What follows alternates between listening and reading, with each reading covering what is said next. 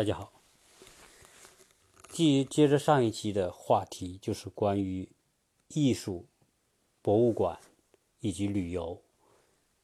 我上一期呢，跟大家简单的谈了我个人对艺术的看法，以及作为孩子培养过程当中，艺术应该放在什么样的一个位置。那今天呢，我们继续跟大家聊这个去国外旅游。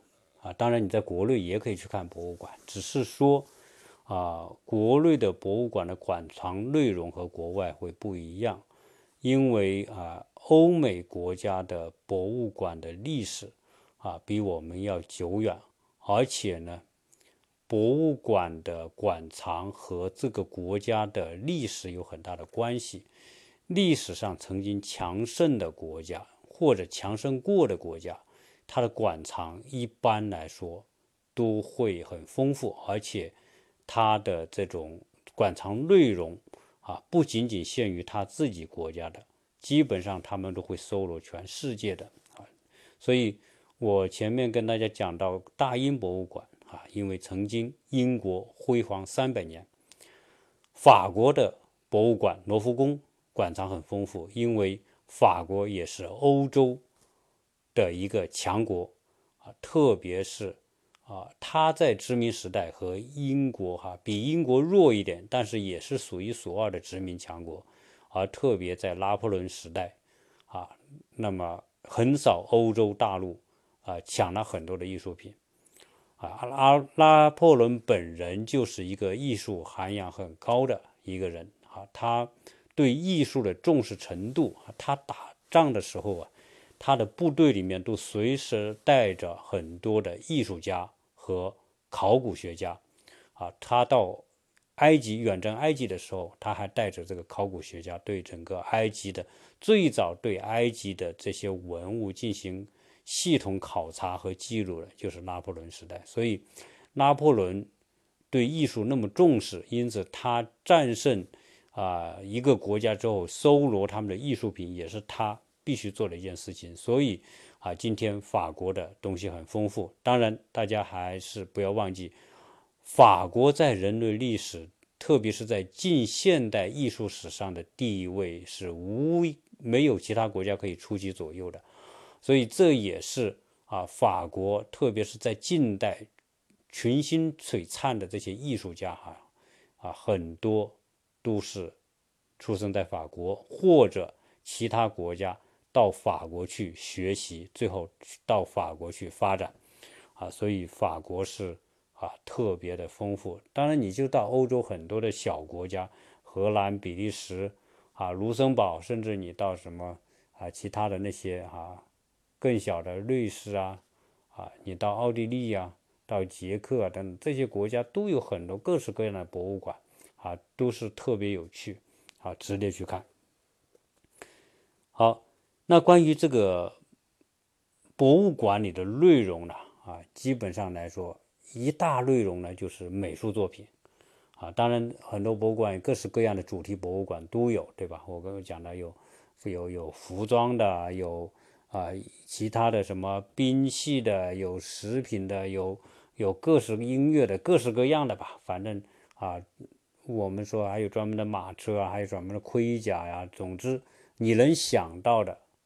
都有啊，但是呢，啊，我今天呢，啊，特别着重跟大家讲一讲关于美术作品，因为博物馆里面一大部分的东西都是和美术作品有关，或者跟美术的陈列品有关，啊，美术特别是绘画是博物馆里面的重头戏，那我呢？啊，来跟大家讲一讲这个博物馆里里面的美术作品，以及说我们如何来梳理一条美术史的一条线路。啊，关于美术史呢，我呢肯定是啊没办法。第一，它是一个特别大的范畴，细分范畴；第二个呢，啊有特别专业的人在喜马拉雅做这个节目，有的写做的特别好，我也听他们的节目。所以呢，如果你要了解关于美术史的课题呢，啊，我建议大家可以去搜专门的美术史，啊，比如说我就听那个张法中的，他是一个呃鲁迅鲁迅美术学院的一个老师，呃，他讲美术史讲的特别好，他本身也是一个啊学油画出身的，啊，就是专业类的人谈美术史谈的很好的啊一个老师。那我呢啊对美术史实际上啊以前是画画啊，后来我到美国来之后呢，也课程里面有跟美术史相关的一些课题的研究。啊，我呢正好可以把这个美术人类的近现代美术史，在这个节目里面简单跟大家做一个梳理。啊，大家可能对美术不感兴趣的，就会觉得，哎呦，这个没什么听头哈。但是后来我知道，实际上美术史的一个发发展演进过程，实际上就是近现代人类文化史、思想史和哲学史的。演示演进过程是完全一致的。如果你想了解现代、近现代人类的思想发展、哲学发展、社会发展，啊，从美术的演进、从绘画的演进当中，我们就可以看出是同样的一个线路啊。那关于这个美术。史的这样一个线路呢，我们先这么看啊，从大的来说，古代的远古时候的美术史，实际上啊，人类的文明史和美术，美术最早就充当了人类文明史的一个啊先锋，因为在没有语言之前，人类就有画画的能力。啊，所以在今天讲美术史的时候，嗯，基本上在网上一搜啊，这种早期的美术史，就一定会看到洞穴壁画。啊，在两万多年前、三万年以前，甚至五万年以前，人类就开始在洞穴，他们居住的洞穴里面画画。所以各种各样的那种洞穴壁画，啊，今天看来都是叹为观止。在那个时候，可能文字还没出现，人类就用画开始记录他们的。现实的生活，包括狩猎啊、耕种啊、生活啊等等，他们的崇拜、他们的宗教，都画在那些壁画、洞穴壁画里面。而且今天来看，那些壁画画的是相当的好。这个好到什么程度呢？就是说，现在我们学艺术的人未必能画出几万年前的原始人在洞穴壁画里面画的那些。野牛、狮子、老虎、马，各种各样的人的那种形象，那种生动、丰富、有趣，真的叫令人惊叹。这就是人类作为一种文明物种，它的绘画能力是最早被运用和挖掘的。那到后来，我们都知道，啊，在古代。啊，埃及文明是一个鼎盛时期，所以才你今天到埃及看，不管金字塔里面，还有埃及的啊法老时代的这种了不起的建筑啊，那些神庙以及那些雕塑，以及埃及的文字啊，那种丰富的程度，所以埃及作为一个啊重要的文明古国，实际上也是有很多东西可以看的。后来两河流域，啊，两河流域的文明也是非常的璀璨，啊，亚述帝国，啊，以及说更早的那些波斯，那呃后来的波斯帝国，还有在两河流域，由于它是一个啊农业特别发达的地方，所以文明也发展特别早，啊，那里也有很多的美术，呃，作品，啊，包括文字都在那里出现。那实际上在当然，我们中国也有，印度也有，但是真正在远古的时代啊，这种文明，呃，早期的时代，埃及和两河流域真的是，啊，是不可替代的。但是讲到后来呢，就是古希腊和罗马的艺术，古希腊和罗马艺术啊，早期的这种雕塑，到今天啊，我们认为人类雕塑史上的顶峰就在古希腊时期。啊，那是两千多年前、三千年前的那个那些作品，到现在为止，我们都认为是很难啊，在那些写实的雕塑当中很难超越。我们真的惊叹于那个年代工具能够把那些大理石的雕塑，我们在罗浮宫看到的维纳斯，看到了胜利女神，以及你看到的那种把纺织品那些布和纱都能在大理石雕塑当中表现得如此生动，真的，我在罗浮宫就看到有一个不大的，大概一米多的一个大理石雕像，是一个女的。他的脸上蒙着一层纱，这种纱在风吹之下的那种轻盈和飘动，都能在大理石当中雕出来那是古希腊的这种，真的是没法想象啊，在那个年代能有这么那么杰出的工艺来雕出这些作品。那古希腊的这些雕塑哈，我们可以在法国的博物馆，在英国的博物馆啊，可以看到很多。那在意大利，那更不用讲啊！意大利承袭了希腊的艺术的辉煌啊，所以在古罗马时代的建筑、古罗马时代的雕塑以及古罗马时代的绘画啊，那些都是我们今天看啊。我学美术史，真的我就觉得那些作品，我们今天看到都是如此的生动，好像没有时间和距离感，就是在你。昨天发生的事情那种感觉，那在再往后，实际上啊，古罗马是灭亡，罗马灭亡之后，实际上啊，欧洲就进入了一个中世纪的时代啊。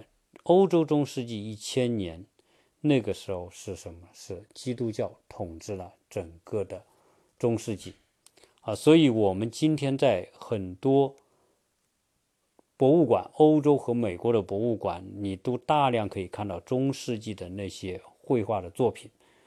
啊，古希腊的绘画里面更多的是壁画，更多的是一些陶艺上的那些那些彩绘，那都是非常漂亮。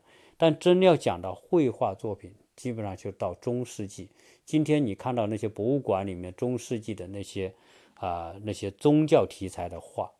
那我们基本上，你到博物馆了，你一看那些画，你就知道它就是中世纪的。为什么呢？因为中世纪是一个神统治统治的，以神话、以宗教题材为核心，而这个宗教题材为核心的这些画，它基本上来说都是一个空壳的神的符号。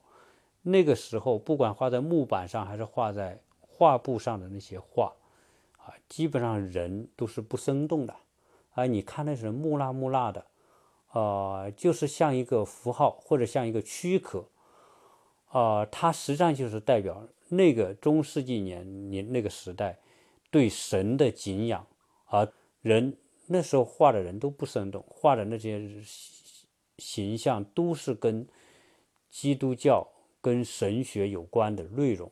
而不讲究现实生活，啊，所以那个中世纪的话，你如果去博物馆看，你就看的，你就看不出那种，呃，一个真实的现实的人的感受，啊，所以那些画在欧洲的教堂壁画，在那些玻璃画上大量的可以看到，啊，所以后来那些有很多的这些教堂的那些门板呐、木板画了很多画的那些。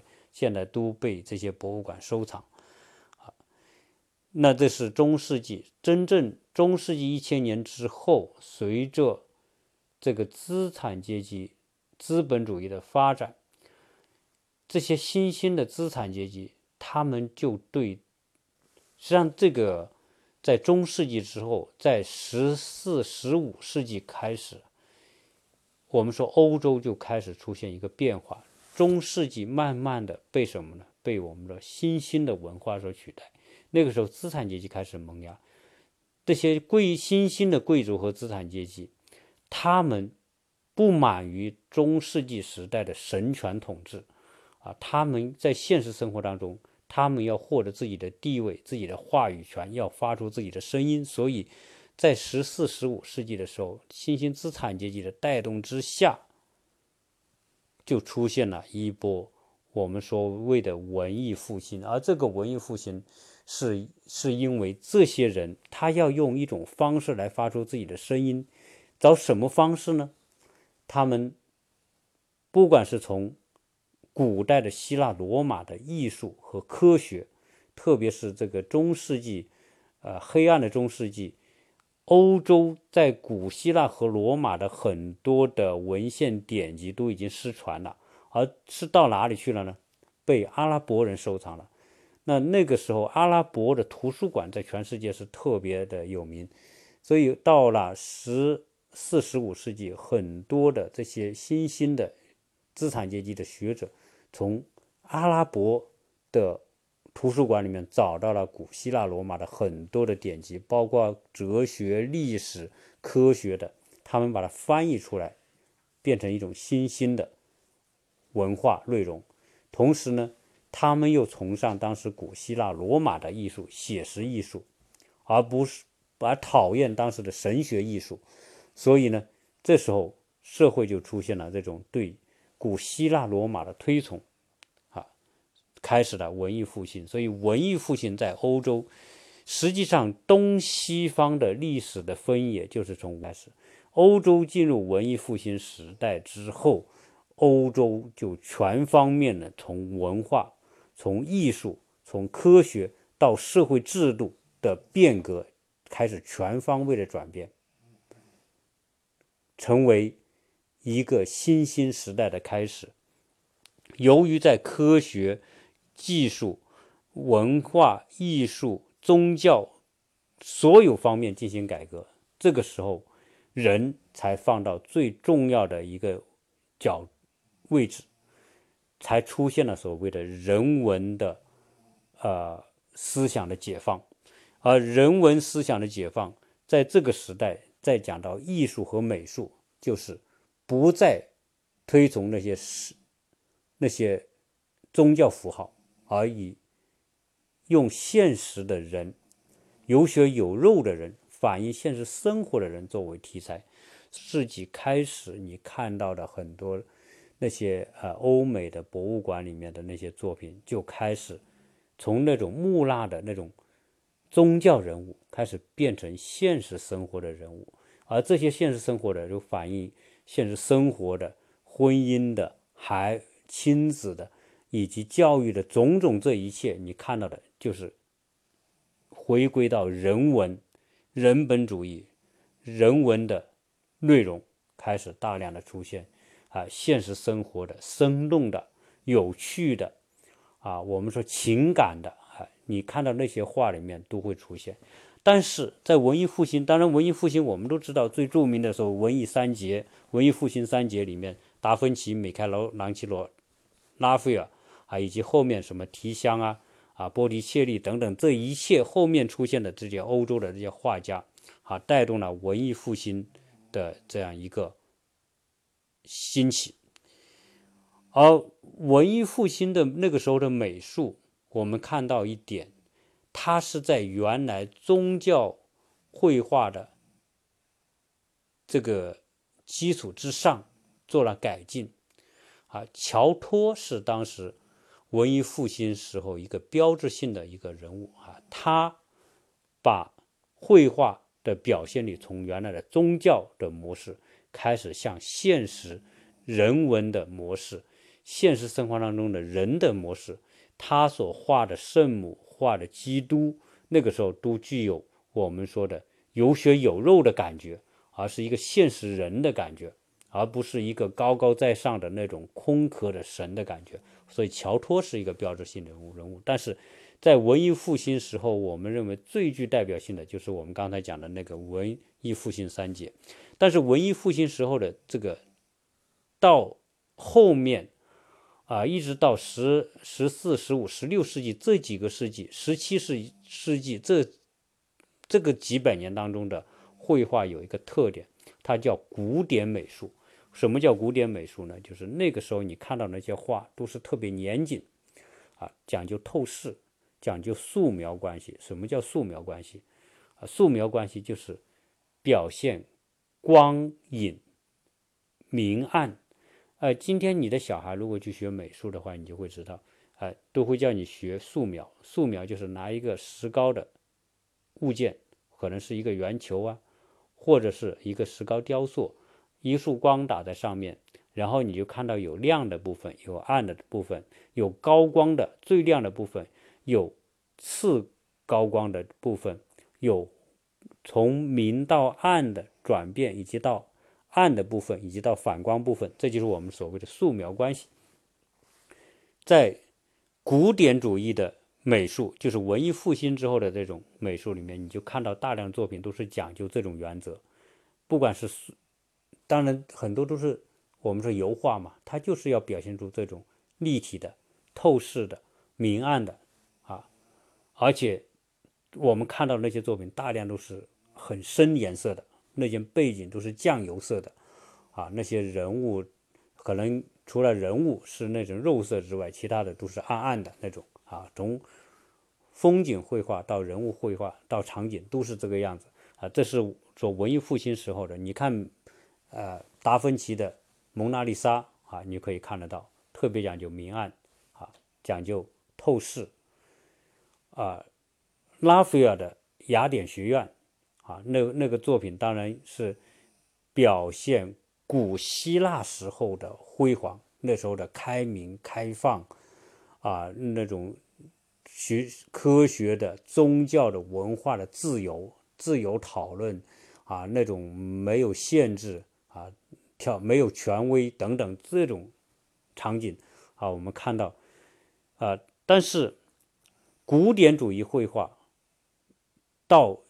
后来的我们现代以及后现代整个过程啊，有一个脉络啊。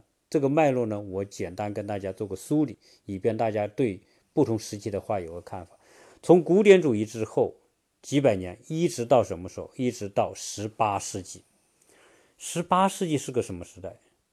十八世纪是法国资产阶级革命的时代，是美国。从殖民地到经过跟美英战争，最后他获得独立，啊，是一个美国的资产阶级革命，以及实际上在十七世纪，英国就已经完成资产阶级革命，他通过一八四八年的光荣革命，确立了君主立宪，资产阶级正式当政，登上英国的历史舞台。资产统一是在那个年代，资产阶级开始成为社会的最重要的决定力量，因此文学艺术也开始发生改变。那在法国资产阶级革命的年代，开始什么呢？开始出现了新古典主义。那新古典主义，我们知道大卫啊，他画的那些画就是一个标志，一个开始。那但是新古典主义和古典主义有什么区别？新古典主义原用的是古典主义的画绘画的一些技法，我们说还是看到深色的背景、酱油色啊，讲究明暗关系、讲究透视等等啊，而且这个古典绘画的水平达到最高的程度，在新古典主义时代。但是新古典主义时代它的内容。和古典主义不一样，古典主义的内容大量仍然是用写实的方法、人文的方法来画宗教题材，所以在在文艺复兴时代，大量仍然是画的的题材，神的题材，但是你包括创世纪啊，米开朗基罗在西斯廷教堂画的那个创世纪那个天顶画，他也是画的宗教题材。画的耶和华和亚当，啊，耶和华创造人，啊，他还是宗教题材，只是他画的这些宗教人物已经是有血有肉的人物了，啊，这是古典主义。但是到新古典主义呢，就不再是画宗教题材，画的是什么？画的是现实的生活，画的是革命，画的是我们说的这个法国资产阶级革命之后反映一些革命题材的东西。啊就不再是聚焦在宗教题材，在新古典主义出现这些一系一系列的经典的画家杰出的作品之后，这个在革命的年代思想开始爆发，就不满足于这种表现，因此就出现了我们说浪漫主义，啊，德拉克洛瓦自由引导人民，美美杜莎之法那些一系列的浪漫主义，浪漫主义和新古典有什么区别？浪漫主义就不想再沿用着古典主义绘画的那种严谨透视，啊，刻板，它更自由、更奔放。所以浪漫主义的画呢，你就看到更自由的表达、自由的色彩，啊，更跳跃、更有激情，啊，讲究一种革命的这种浪漫主义的激情，啊，这是属于后面浪漫主义是在十八世纪的末期。到十九世纪的初期，在浪漫主义之后，又出现了什么呢？出现了现实主义啊，库尔贝的现实主义绘画，出现了法国的巴比松绘画，出现了我们都很熟悉的米勒和他的《十道岁者》啊，大量的这些描写当时十九世纪末二呃十八世纪末十九世纪初的现实生活，农民的生活，那些贫苦。人民中下层人民的生活，矿工的生活，啊，当然也有很多资产阶级、新贵族那些那些作品，但是这些描写下层人民生活啊，这些我们说就是现实主义作品，啊，看到的那些啊非常让人感动的那些描写当时人的生活，所以那个时候的绘画同样起来一个记录生活的作用。那时候还没有摄像技术。照相技术没有，在现实主义之后，到了十九世纪的中后期，我们就出现了一个改变人类历史的一人类美术史的一个非常重要的时期，就是印象派开始出现。印象派的出现比浪漫主义、比现实主义又更加激进。为什么不想按照传统的方式画画？所以，印象派啊，以马奈、莫奈、雷诺阿啊那一批的啊著名的那些科罗等等一批著名的那些印象派画家，他们就第一，他画的是下层人们的现实生活；第二，他不用传统的方式，他就用色彩来表达现实生活。所以，印象派就开始出现非常大的开放、解放，艺术史上的一个绘画历史上的一个一大解放，就是从印象派开始。但是，印象派它还是用色彩来描绘现实生活，它还是现实生活的写照啊。但是，从印象派的后期出现了一批画家，叫后印象派画家。我们知道的，塞尚啊是现代绘画的鼻祖和创始人、开创者。那莫从塞尚之后，我们知道梵高，那是啊我们看到的令人耳目一新的那些那些作品。那呃，在现在后印象派里面的那些画家，画家里面，啊，啊，那我们会看到一个什么情况呢？他们开始不遵从现实，他画的东西不再是写实的，而是画的是什么？画的他脑子里想的东西。这是人类美术史的一个最重大的一个分界点，就是他开始画他想的东西。所以，为什么梵高那么有名？就是因为梵高那个时候他画的东西不再是现实的写实的东西，而是画他经过自己的思想想象之后完全的啊是他精神世界的东西。所以从画现实到精神的反应，到自己内心世界的反应，这是一个非常重要的。实际上这也是从。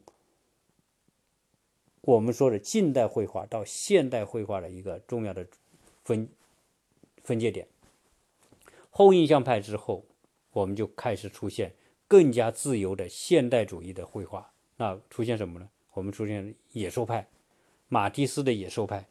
那马蒂斯的野兽派是更加的开放甚至完全不遵从色彩的原理，不遵从透视的原理，他画的也是他精神世界的想法，用自由的方式来来运用颜色、运用色彩、运用线条来表现，所以你就发现那些画越来越不像画。你发现这些作品不像画的那些作品，实际上是人类文化的一个重，就说明人类从被现实束缚。因为你看，从古典主义到新古典主义，到浪漫主义，到现实写实主义、现实主义这些作品，都是反映现实社会。实际上，从某个角度来说，它是被现实所束缚的。而当人们不再受现实束缚，开始表现精神的时候，到底是现实空间大还是精神空间大呢？这就是我们今天在文化史上的一个重要的分界。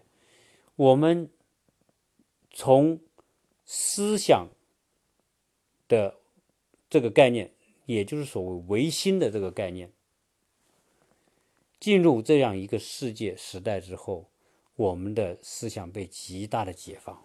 所以，这个是近代史上最重大的解放，就是人们注重精神世界，而这个现实是我们面临生活的这个世界，到底是现实重要还是精神重要？这就变成一个哲学话题了。所以我刚才讲，美术史就是哲学史的另外一个翻版。那我们很多人会学过叫唯物主义、唯心主义，对吧？到底唯物主义更有意义，还是唯心主义更有意义？当然，我们在中国长大的人，学中在中国学哲学的人，传统哲学都被认为说，唯物主义是对的，唯心主义是错的。那我刚才讲的美术的一个分野，在描绘现实的，是被现实束缚的，而且那种现实，那种束缚。当你进入精神世界的时候，你会发现，精神才是一个真正意义上的无边无际的世界，因为精神所有的创造力是来自于精神领域。当精神得到解放的时候，我们人类就进入一个真正意义上的文化繁荣时代。所以，我们说美术开始出现后印象派，出现野兽派。到后面还有一个更混蛋的艺术家，所谓的立体派啊，都都毕加索我们肯定都知道，因为毕加索是一个现代画家。毕加索，但是画的这些东西是我们特别觉得怪怪的东西。你看他画的这些人都不像人，画也不像画，根本不像传统那种画，所以叫不像画的画才是真正的画。这个画可能大家很难理解。啊因为毕加索，你看他画的人物，他要反映什么？因为毕加索这样的一个画画，你去看毕加索的画的时候，如果你不能够理解精神世界的开放，不能理解唯心主义的时代，你就不能理解他的画。他的那种画是一个极大的自由，写实主义是极为不自由的艺术。好，所以今天你看到为什么？现代艺术那么受追捧，就是因为它是一个解放的时代，思想彻底解放。你可以想任何东西，你可以画任何东西。所以毕加索可以画五个眼睛、三个鼻子、无数个的这个脑袋纠缠在一起，然后你可以画他的屁股、脑袋、手什么，完全你都搞不清什么是什么。哎，这个就是他的自由。而且这就是他的无限的可能性，就是在这种思想自由当中呈现出来的。这是我这一集里面最重要的一句话：世界的无限的可能性，就是在极高的思想自由的前提之下才能够获得。所以今天我们讲孩子学画画，为什么我反对孩子那么早去学那些传统的学院派的画画？因为那是一种禁锢，对孩子的束缚。孩子画画就是要无限自由，画他想象当中的任何东西，那才是真正的艺术。所以，什么叫真正的艺术？希望你听了今天的，你能够知道，从毕加索的画那种那么不像画，但是他是那么高水平的思想解放的话，到后面出现什么？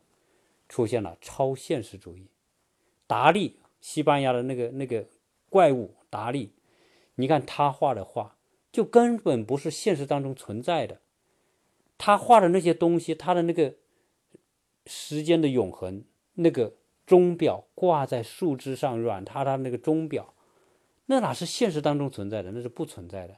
但是他的那些是开创时代的艺术作品，他画了大量的超现实主义的作品，那些跟弗洛伊德的梦的解析有关联的。梦是什么？梦是一个完全自由的世界。而达利就是想要表现那个梦境当中的自由世界，所以这是人类艺术史上的一个极大的进步。但是，你你用传统的、用我们现实的眼光去看那些作品，你就认为没法看。但是那些没法看的作品，才真正最有看的意义和价值。好，在达利之后，我们看到欧洲的艺术，当然在近近代，在我们说在。二十世纪以前的艺术最辉煌的啊，在欧洲来说，那一定是在这个法国。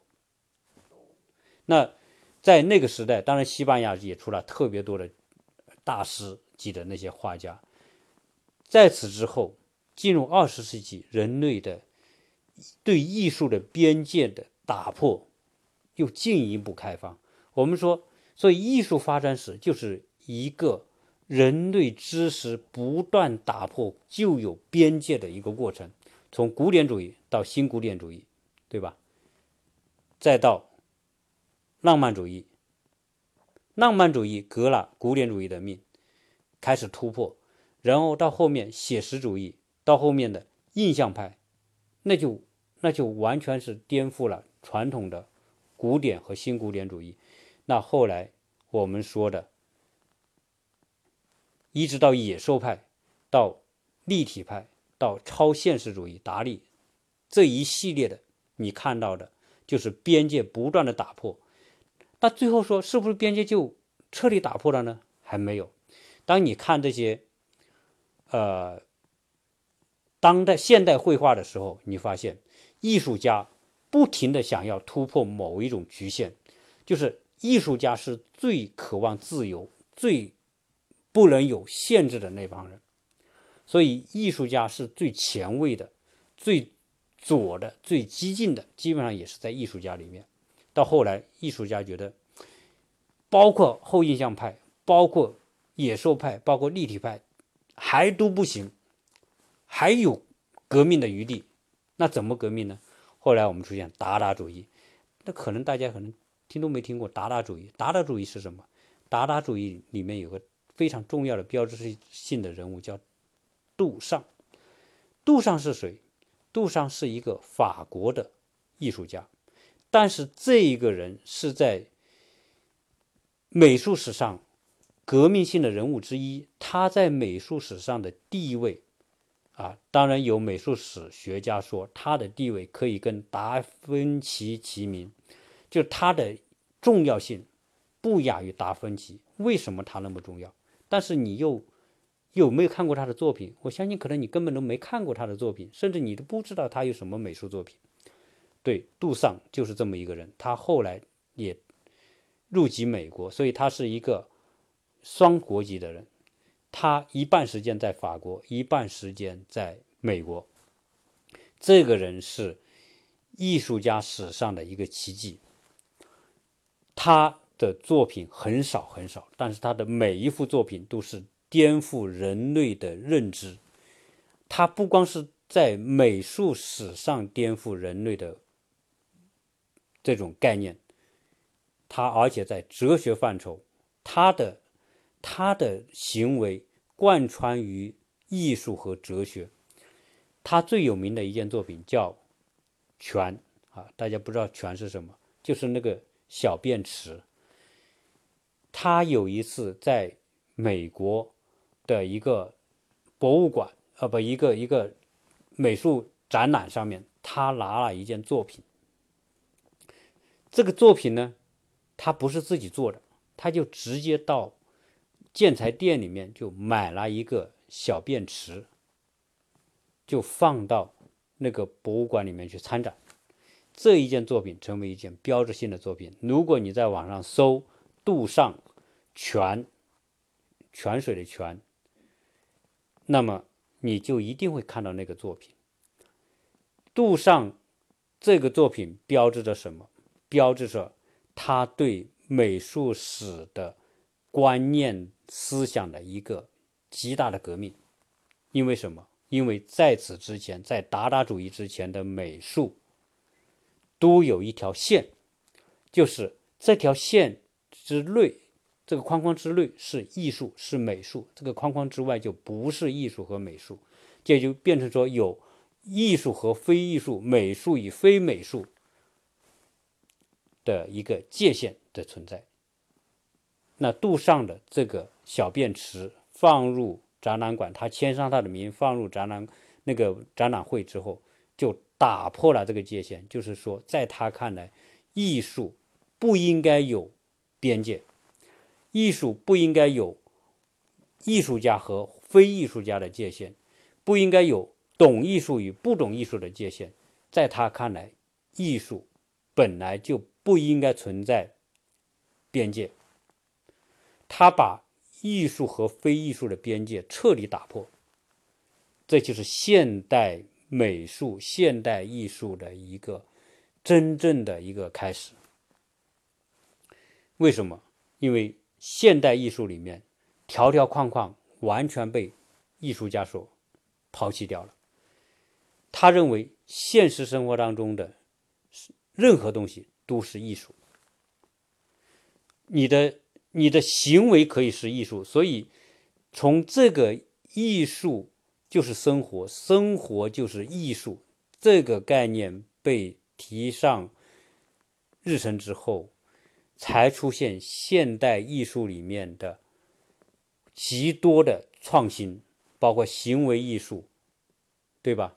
包括偶发艺术，包括种种那些我们原来都认为那根本不是艺术的东西，都变成了艺术。啊，这是所以现包括绘绘画里面。就不是传统的老老实实拿个笔在画布上、在纸上那么画，那才叫画画。不对，在现代艺术里面，大量的是拼贴，可能是一些垃圾，有很多艺术家就捡一些垃圾，然后把它拼一拼，然后取一个名字画在画展上面去，美术馆里面去，这就是美术作品。有很多人呢，到了这种当代艺术里面，很多艺术家。就变成什么？变成什么呢？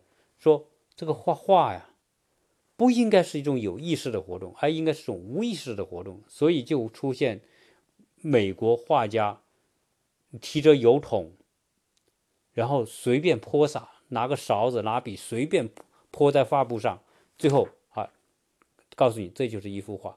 然后呢，还有人什么在人身上。涂满颜色，然后这个人在画布上滚打滚，打完滚之后留下的痕迹就是一个艺术作品。甚至把小动物涂上颜色，哎，在画布上打滚，最后就变成艺变成一个艺术作品。这是说明什么？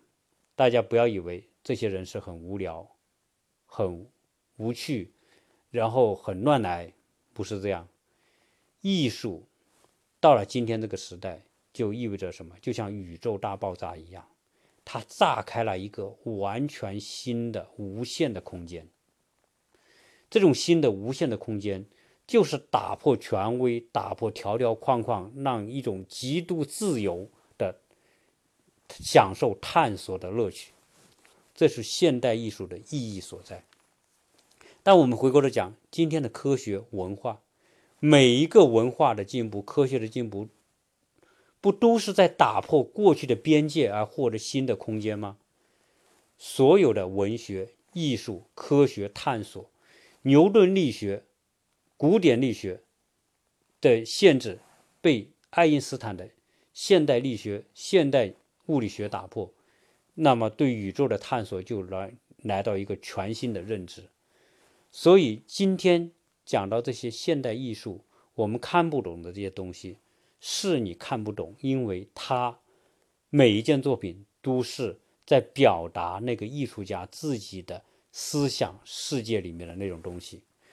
而这一点就说明什么？说明一万个艺术家有一万个风格，有一万个他的想要表达的内容，这才是今天当代美术、现代美术的精彩所在。当然，你会说我看不懂，那些人就是胡来。你说提着油桶到处乱甩那些那些颜料就是画，这个艺术。本身就可以从有意识过渡到无意识。好，我们说表达梦，那还叫另外一种意识。你提着颜色，拿着画笔在画布上乱涂乱画，这个可能我们没法理解。但是当你去设想，任何一个艺术作品的完成，在你画那幅画之前。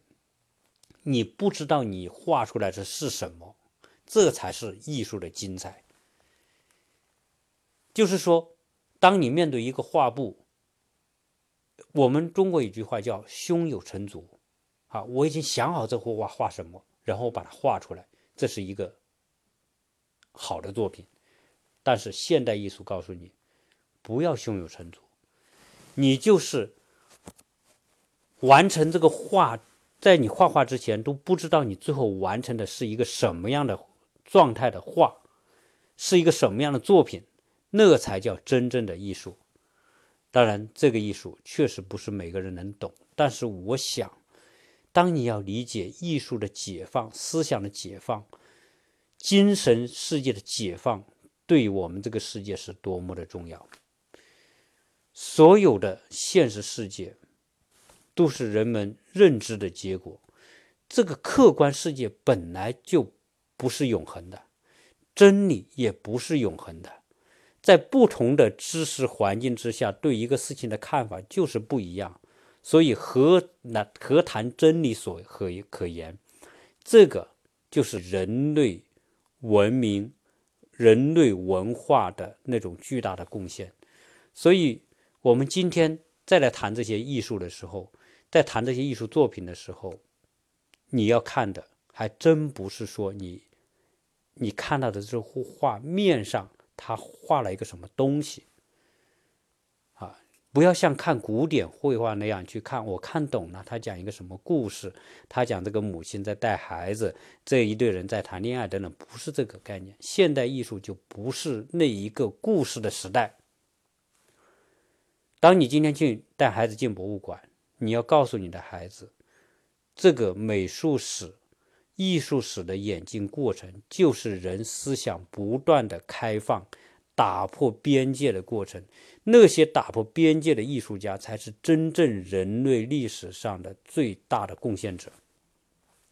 你今天希望你的孩子未来有大的作为，成为杰出的科学家，成为某个领域的杰出人物。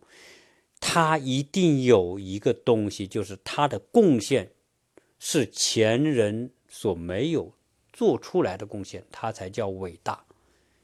那是不是这些人，你的孩子要成为杰出的人物，是不是他做出杰出的贡献？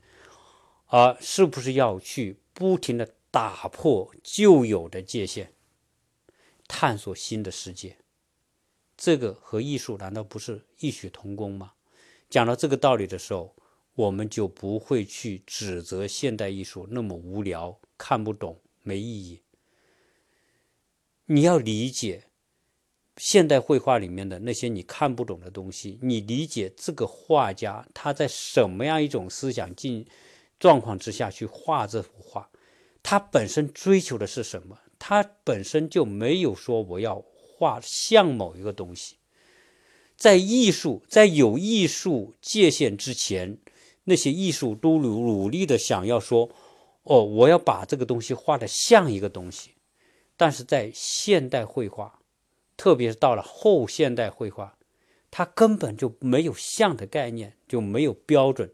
他所画的任何东西都是他思想里面的东西，他要表现现实世界并不存在的那种东西。所以他画出的东西，他表现的东西，才是你根本没办法想象和理解。这就是现代艺术。不管你从看雕塑，那些歪七裂八的，你没法看懂它像什么的东西；那些绘画，你没法看懂它像什么的东西，才是真正今天现代艺术、现代绘画的根本所在。你从哲学的角度来看，看这个现代绘画，你就会知道它为什么会有今天这种状况。现代绘画为什么那么精彩？是因为它是每个人都在努力的探索一个无限可能的世界。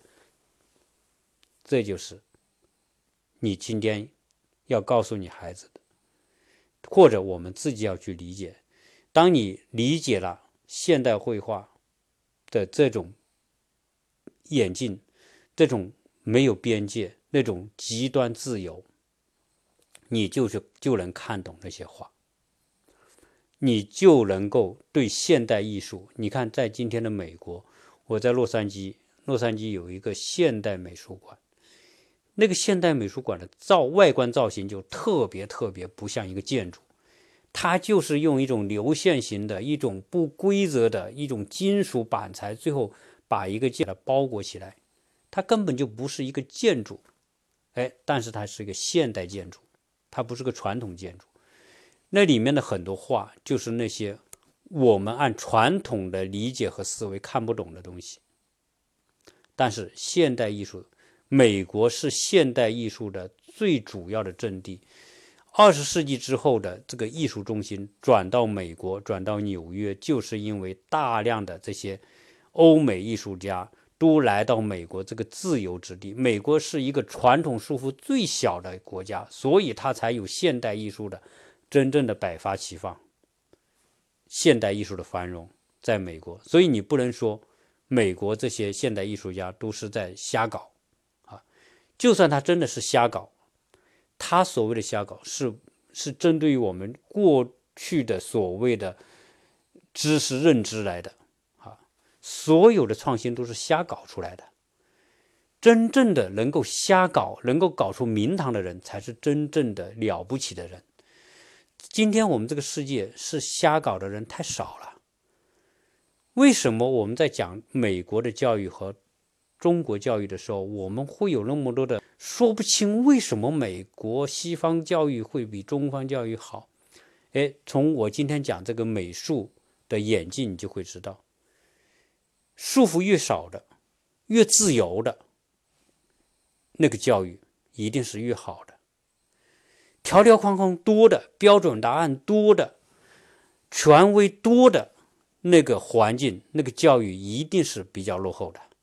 因为什么？因为它没有突破能力，没有自由度，你没有发挥空间，你没有探索的这种勇敢去探索、去打破旧有的约束的那种环境。